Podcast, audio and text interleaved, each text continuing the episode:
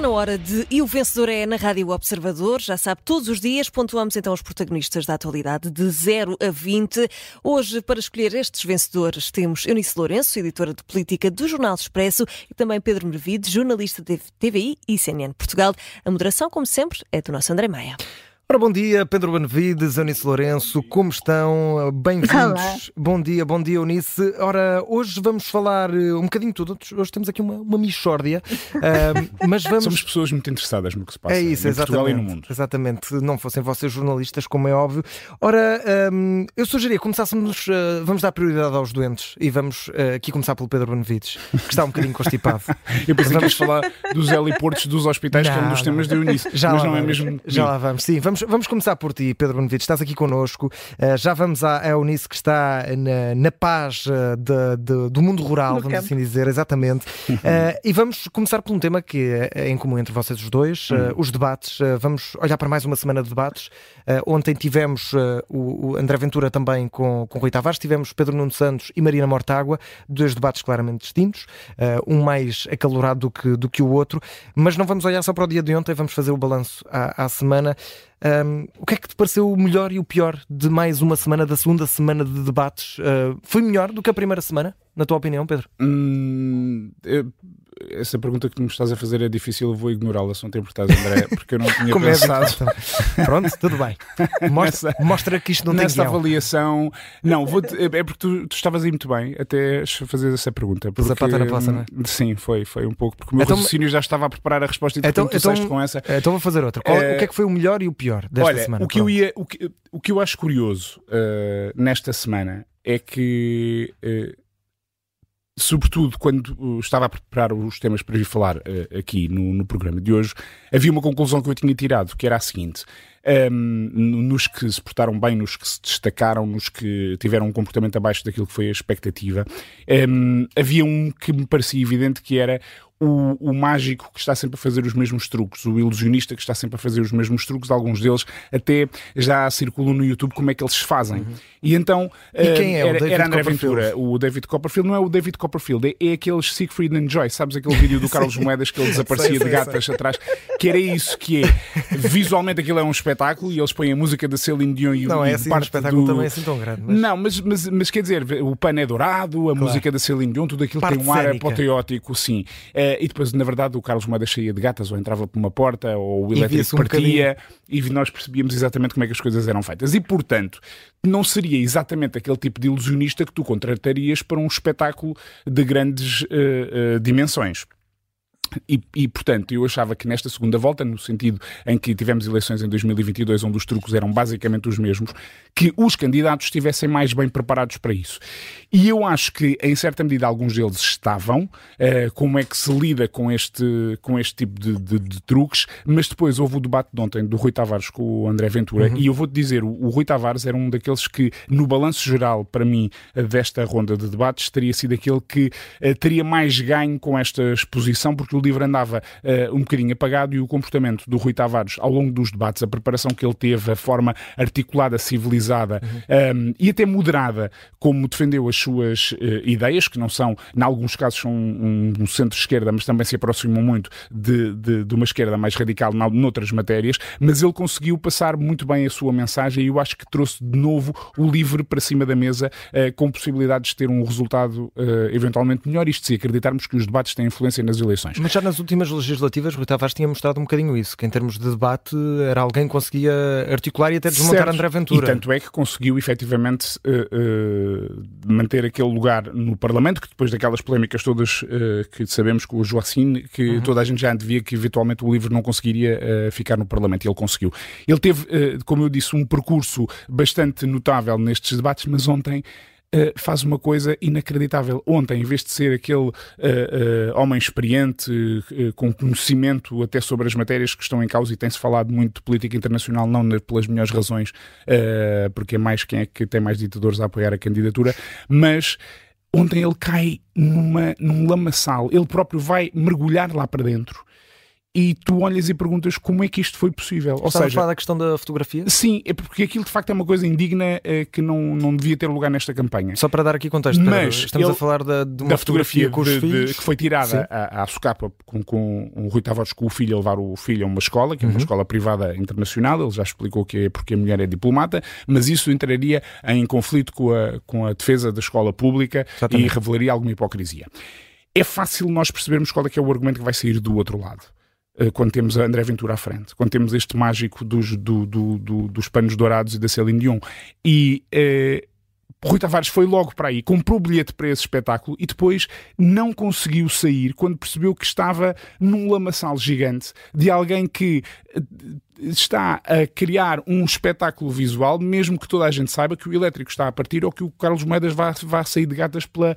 E, e é isto para mim que eu não consigo perceber como é que ano após ano, olhando, tendo todos os recursos e as ferramentas para perceber como é que funciona aquele adversário, porque ele não é, vamos lá ver, André Ventura não é muito sofisticado nisto, ele é um bocadinho como, é, o André Ventura é parecido com o Carnaval de Ovar, com todo o respeito pelo Carnaval de Ovar que é uma imitação do samba brasileiro, do carnaval do Brasil, mas com menos recursos, menos sofisticação, menos eh, inteligência até, e portanto não deveria ser difícil lidar com isto, mas uh, o que nós vimos ontem foi que uh, basicamente parece que nada mudou em dois anos e portanto eu fiquei muito desiludido com a prestação não do dê já, Não dê já a tua nota, vamos deixar as notas para os debates no, no, no fim desta ronda. Vamos à Eunice. Eunice, bem-vinda, bom dia. Olá, bom dia. Ora, segunda semana de debates, concordas aqui com o Pedro Benevides também quanto à, à desilusão e, e quero saber também o que é que achaste que foi o melhor desta segunda semana de debates, quem é que te surpreendeu pela positiva ou quem é que continua a destacar-se durante esta segunda semana? Olha, eu uh, nunca gostei nem de ilusionismo, nem de magia, não sou. Não És sou mais dos palhaços, gostas mais dos palhaços. Eu já fiz ilusionismo não, e sofrendo pessoalmente, mas. Olha, peço desculpa, mas. Não faz não mal. É não, mas o André Maia é bom, atenção, não é como o André Ventura. O André Maia é o Siegfried and Roy, o outro é o Siegfried and Joy. Temos que ver estas diferenças. Mesmo mesmo o bom ilusionismo, confesso, pronto, uns gostam de teatro, outros gostam de cinema, outros gostam de circo, eh, outros gostam de, de ilusionismo. Eu não, não me movo uh, para um espetáculo de ilusionismo, uh, mas movo-me para ouvir debates. Uh, claro que uh, nós somos aqui uns serzinhos um bocadinho uh, viciados nisto e, portanto, uhum. vemos uhum. os debates todos. Eu espero que eh, os eleitores em geral vejam alguns, eh, se interessem, leiam, eh, vejam eh, resumos, eh, porque os debates, eu acho, e a minha nota mais alta vai simplesmente para a existência de debates. Porque é bom que existam, é bom que sejam feitos, uh, é bom que se discutam ideias e em vários deles têm sido discutidas ideias, propostas uhum. nos programas, por exemplo... Mais do que estavas à espera, por exemplo, Lourenço? Em alguns mais, noutros uh, menos. Por exemplo, ontem achei que foi um ótimo debate entre Pedro Nuno Santos e Mariana Mortágua. Pedro Nuno Santos começou ali um bocadinho em baixo, mas depois acordou para a vida e, e esteve muito bem a desmontar algumas das soluções de Mariana, de Mariana Mortágua. Acho que uh, Luís Montenegro uh, tem surpreendido. Uhum. Uh, Rui Rocha, não sendo muito bom, mas tem conseguido estar bem em alguns debates, menos bem uh, noutros. Uh, Inês Souza Real uh, pode, às tantas, chatear um bocadinho, porque é, um, é muito picareta, uh, mas tem conseguido defender as suas bandeiras. Paulo Raimundo tem mostrado que, enfim, precisava aqui mais um ano de treinos e, e, hum. e, e deixa um bocadinho a desejar. Achas tem... que tem sido quem tem estado um bocadinho mais em baixo, já olhando para estas duas semanas? Eu acho que, que é o que tem mostrado mais uh, uh, dificuldades, é como aqueles alunos que andam ali no quase satisfaz. uh, por exemplo, teve um bom debate, ou melhor, eu gostei do debate com a Inês Souza Real, uh, no debate com a Mariana Mortágua, praticamente foi uma recusa em debater, uh, no debate com o Rui Rocha, uh, sendo de polos tão diferentes, foi muito interessante ao mesmo tempo ver como, discordando em praticamente tudo, foi possível aquelas duas pessoas trocarem ideias. Uhum. E eu acho que isso é o melhor dos debates. É Olha, perceber que é possível discutir, trocar ideias, sem berraria, sem claro. a berraria que houve ontem uh, e aquela interrupção constante do debate de ontem entre Rui Tavares e André Ventura.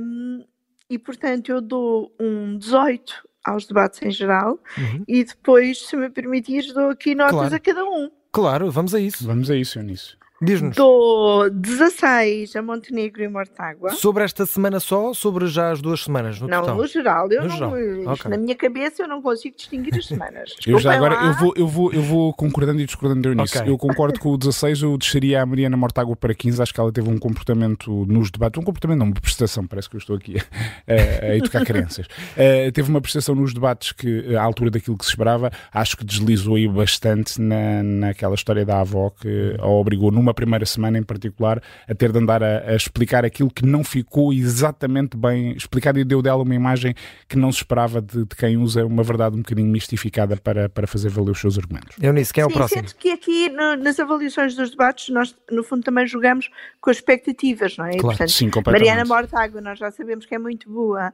a debater e, e portanto as expectativas são mais altas. Uh, depois uh, um 12 a Inês Souza Real, uhum.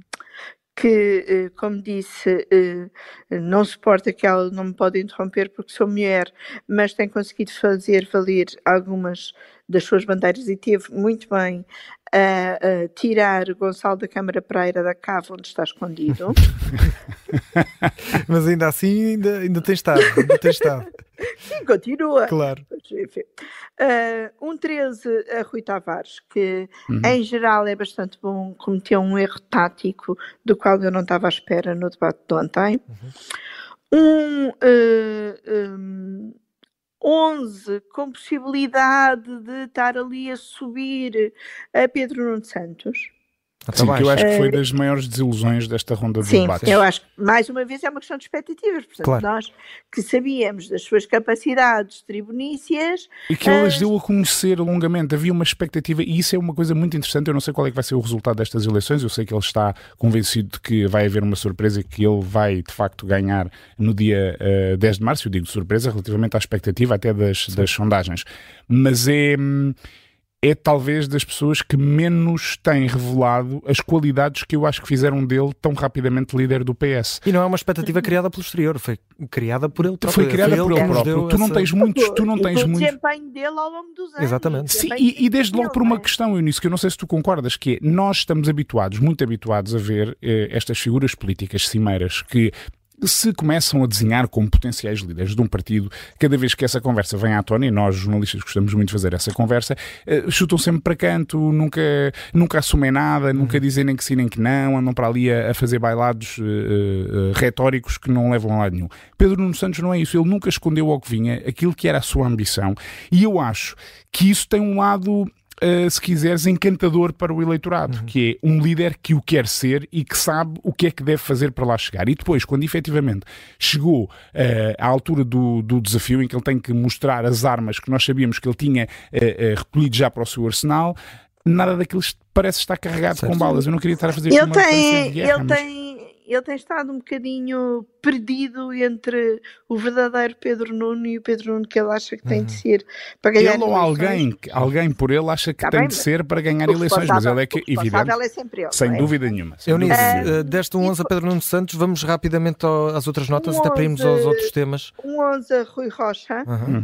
Um, que eh, lá está, tínhamos uma expectativa tão baixa e como, por exemplo, correu bem, razoavelmente, o debate com Ventura e tem tido aqui alguns uhum. ganhos uhum. de causa Uh, depois um 9, uh, Paulo Raimundo, acho que ainda não tinha ido a Paulo Raimundo, uhum. uh, e um 5, Aventura, porque é daqueles alunos que, que acha sempre que o que aprendeu já é suficiente e que se consegue desenrascar e os truques, as mentiras, as incoerências, uh, o lançamento de propostas completamente ou inconstitucionais ou impossíveis de concretizar não podem ser valorizados. Eu vou só. E... Vou só trocar aqui as notas. Eu acho que deixo a nota do Paulo Raimundo, o resto eu não falei porque concordo com o Eunice. Deixo a nota do Paulo Raimundo por uma razão. O PCP está em, em perda, claramente, tem, tem vindo numa descida. Este novo líder devia estar um, mais preparado Sim.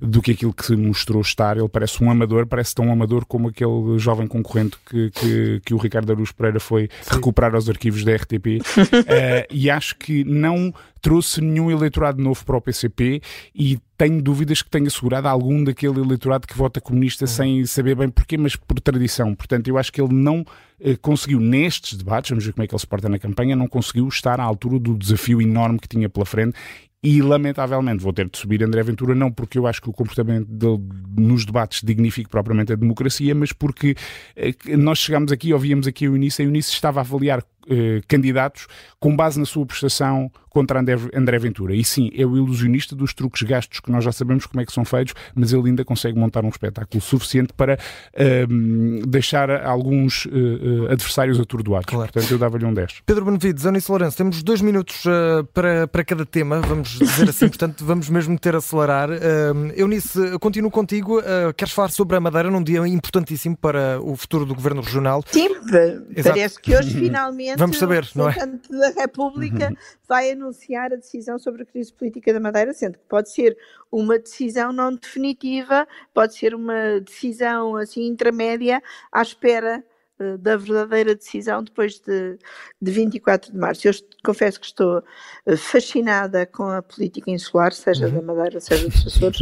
Nós só, só nos lembramos da política insular este quando ela fãs, tem certeza. estes momentos, mas este ano, exatamente, é como dizes, uh, fez fãs e tem sido muito interessante uh, ir uh, assistindo a como a política tem estado a julgar os seus tempos, ou melhor, uhum. o PSD Madeira de Miguel Albuquerque, que, que há outro PSD Madeira, tem julgado os seus tempos em função dos tempos da justiça e esse tempo uh, Albuquerque acaba por ter aqui algum ganho porque as medidas de coação vêm dar a ideia de que afinal pode não haver um grande caso na Madeira. Uhum. Acho que ainda temos de esperar, isto é só uma fase uh, intermédia de todo. Uh, de todo este, este caso, um, mas uh, a partir das três da tarde teremos, de,